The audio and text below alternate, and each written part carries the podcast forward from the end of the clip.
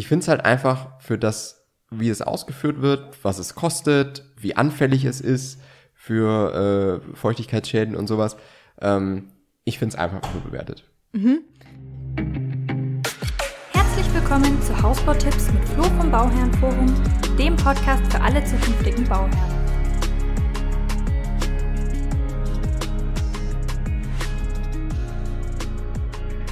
Ja, wir haben heute wieder Dachformen. Ja, wir haben heute erstmal wieder in der Folge überbewertet, unterbewertet. Das mal als erstes, genau. Genau, und heute geht's um Dachformen. Ich bin gespannt. Ich bin auch gespannt, was du dazu sagst. Ja, ich auch. Okay, wir fangen mit was ganz Normalem an, und zwar dem Flachdach. Ja, das Flachdach. Ne? Also ich finde es überbewertet, Ja, weil es einfach, das hatten wir jetzt in der letzten Folge mit Bauhausstil, ne, was halt immer den, den Flachdach-Charakter dann hat. Ich finde es halt einfach für das, wie es ausgeführt wird, was es kostet, wie anfällig es ist für äh, Feuchtigkeitsschäden und sowas. Ähm, ich finde es einfach überbewertet. ich find's äh, optisch schon sehr schön, Ja. aber wie du eben sagst, der Kostenfaktor ist deutlich höher und Ja. ähm, es ist halt auch so, dass es nach 10, 15 Jahren, da muss nur eine kleine Ecke nicht richtig abgedichtet sein, dann hast du einen Wasserschaden im Haus. Ja. Und das, Das ist halt am Ende des Tages so. Deswegen, ähm, ja, okay. Überbewertet. Überbewertet. Ja. Dann, was hältst du von einem Schmetterlingsdach?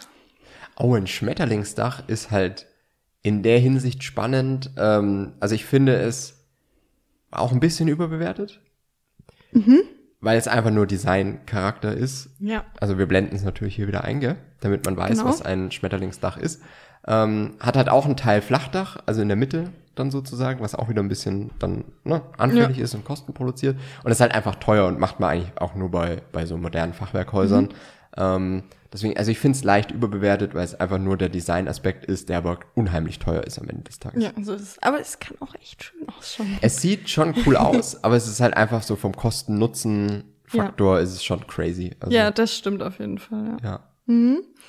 Okay, dann, was hältst du von einem Walmdach? Ja, ein Walmdach finde ich, ich finde es leicht unterbewertet. Nee, ich finde es leicht überbewertet. Okay. Weil bei einem Walmdach ist halt immer das Thema, dass man, weil ich bin ja großer Fan von einer PV-Anlage, finde jedes Dach, was einem gehört, sollte eine PV-Anlage haben. Ja. ähm, es gibt einfach nichts, was sonst so, also ne, wie du umsonst Strom generierst, also klar nicht umsonst, weil du musst ja die Anlage bezahlen, aber es ist Ja, halt ja. sonst dann umsonst. Ähm, und das Walmdach hat halt das Problem, dass die Dachfläche, die du dann nach Süden hast, deutlich geringer ist. Oder kleiner als jetzt bei einem Satteldach, das halt die viel größere Fläche hat. In eine Richtung. Das heißt, du müsstest die Anlage dann immer so ein bisschen aufsplitten und so und das ist dann halt, also vom Ertrag her ist es halt Mist. Oder halt nicht so stimmt. gut wie bei einem Satteldach. Das heißt, ich find's schon leicht überbewertet in der Hinsicht, dass man es halt nicht so nutzen kann wie ein Satteldach. Aber es ist natürlich wieder vom optischen Faktor her und sowas ist natürlich auch cool. Aber deswegen die leichte Überbewertung. Okay. Also ich finde, ein Walmdach muss einfach zum Haus passen. Und ich habe schon viele Häu Häuser mit einem Walmdach gesehen, wo es einfach nicht dazu gepasst hat. Das gibt's Ja. auch, ja. Deswegen finde ich es auch leicht überbewertet. Okay. Dann kommen wir zum Pultdach. Ja, ein Pultdach finde ich auch schon überbewertet. Weil, also, also ich finde es einfach ein bisschen überbewertet, weil, also es geht optisch in Richtung Flachdach, ist aber keins. Und äh, also mir gefällt's optisch gar nicht, muss ich sagen. Pultdächer Okay. finde ich, finde ich irgendwie schlimm. Aber es hat natürlich auf der anderen Seite schon auch die, oder den Vorteil, dass man halt im Obergeschoss dann auch keine, keine großen Dachschrägen hat. Man hat halt nur eine Dachschräge in einem Raum dann, oder halt in, Ja. in einem Teil des Hauses hinten, wenn man so will. Von dem her ist es wieder okay, deswegen leicht überbewertet. Weil es mir optisch einfach nicht gefällt. Okay. Ja. Dann ein versetztes Pultdach. Ein versetztes Pultdach ist jetzt wieder unterbewertet. Weil es einfach richtig cool ist, dass du, also im Prinzip ist es ja auch ein Satteldach eigentlich, Ja. was aber halt unterschiedlich, auf unterschiedlichen Höhen, ja. äh, Äh, die Leute sehen es ja. ne? ja, ihr seht's ja. Ja. Auf jeden Fall hat man dann halt die Möglichkeit, an der Seite, die übersteht, noch Fenster zu integrieren, Ja, finde ich auch was mega. eine Mega-Variante ist und auch wirklich innen wieder richtig coole Möglichkeiten gibt. Mhm. Mit einer Galerie, die vielleicht oben dann noch so Fenster, eine Fensterleiste hat ähm, oder das direkt auch wieder im Schlafzimmer irgendwie Mhm. unterzubringen mit einer Decken, also wenn du, wenn du den, äh, das halt firsthoch offen lässt, ähm, das Dach. Also es ist wirklich cool, weil du halt mit dem Element total arbeiten kannst. Und es Ja. sieht von außen auch wieder cooler aus als ein normales Satteldach. Ja, finde ich auch. Also ich Ja. find, bin ein großer versetztes Pultdach-Fan. Ja, muss ich wirklich sagen. Das, das ist ein cooles Wort. Ich Ja. bin ein großer versetztes Pultdach-Fan. ja, Ja. Also wirklich unterbewertet. Ja. Und nicht nur ein bisschen, sondern arg unterbewertet. sehe ich ganz genauso. Ja. Okay, dann. Und ist übrigens auch was, Ja.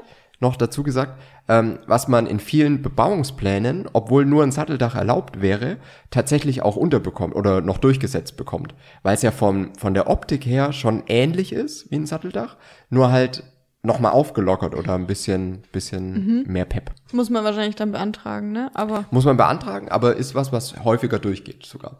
ja, das ist cool. Mhm. Okay, dann kommen wir zum nächsten. Zwar wieder was Außergewöhnliches. Und zwar das Tonnendach. Ja, das ist absolut überbewertet. Weil es auch meistens ja mit, mit, äh, mit Stahl oder Blech dann ausgeführt wird und das ist bei Regen eine Katastrophe. Also, oder halt nicht eine Katastrophe. Also ich habe jetzt in noch keinem gewohnt oder Ja. habe da jetzt Erfahrung, aber ich ja, es Man kann macht halt einfach vorstellen, ja. es macht halt einfach irgendwie wenig Sinn. Und ich finde es auch, also wir haben in der Nachbarschaft gibt's glaube ich ein Haus, was so ein, so ein Tonnendach hat. Ich finde, es sieht auch furchtbar aus. Mhm. Okay, einfach. ich habe also, tatsächlich, glaube ich, noch nie eins gesehen. echt? Nee, also nicht, dass es mir bewusst wäre. Okay. Ich habe sowas bisher immer nur auf Hallen oder auf so ja, Lagerhallen sieht oder so eigentlich gesehen. auch hauptsächlich. Ja. Ne? Ja. Und daher ist natürlich nicht so isoliert wie ein Wohnhaus dann. Ne? Deswegen Mhm. hört man es, also in der Fabrikhalle war ich schon mal und da hörst du es halt natürlich schon laut, wenn es dann regnet. Aber das ist nicht so isoliert, also Ja. weiß ich nicht. Aber ich finde es trotzdem total überbewertet als, Ja, als. Hausdach. Ja. Aber auf jeden Fall was Außergewöhnliches. Was Außergewöhnliches, ja. Okay. So, dann kommen wir zum Klassiker und zwar das Satteldach. Ja, das Satteldach ist halt immer noch leicht unterbewertet. Das ist am Ende des Tages so, weil du hast halt eine gute Fläche für eine PV-Anlage. Es ist die günstigste Dachform, ähm, weil es statisch relativ einfach ist zu machen. Also es, die, das Satteldach ist immer noch absolut unterbewertet. Ist zwar auch von der, von der Architektur her jetzt nichts Anspruchsvolles oder nichts Außergewöhnliches, aber es ist von der Funktionalität her wirklich so die beste Dachform im Endeffekt. Ne? Natürlich hast du das Thema Kniestock, was man sich überlegen muss. Ich finde, wie gesagt, Dachschrägen ganz schön. Auch deswegen finde ich ein Satteldach unterbewertet, weil es einfach was für mich Gemütliches ist, wenn man Dachschrägen hat.